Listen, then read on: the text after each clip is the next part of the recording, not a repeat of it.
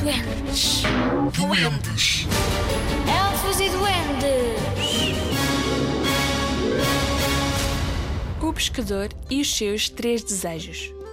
Era uma vez um pescador muito pobre. Ele não só era pobre, como também o seu pai não tinha trabalho.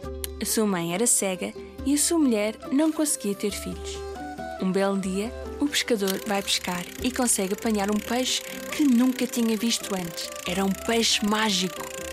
O peixe disse que lhe tornava um desejo realidade se o deixasse voltar para o lago. Porque é só um desejo. O normal é tornar três desejos realidade. Não ouviste já que os tempos estão difíceis e estamos a viver uma crise económica? Retorquiu o peixe. Temos todos de poupar. Só te posso conceder um desejo. Mas é difícil pensar só num desejo. Preciso de tempo para pensar sobre o assunto. Respondeu o pescador. Demora o tempo que precisares. Respondeu o peixe. Quando te decidires, volta cá e chama por mim. O pescador largou o peixe na água e voltou para casa. Primeiro perguntou à mãe o que ela mais queria. Claro que o meu maior desejo é voltar a ver, disse ela. Enquanto que o seu pai respondeu: Tens de pedir para seres rico. Tu sabes que somos pobres. Pede ouro. Ao perguntar à sua mulher, ela olhou para ele com os olhos tristes e chorou. Até acho estranha essa pergunta.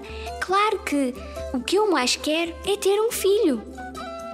O pescador não achou esta escolha nada fácil. Pensou muito bem e foi para o pé do lago e gritou pelo peixe.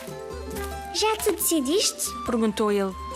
Sim, eu desejo que a minha mãe veja o meu filho deitado num berço de ouro.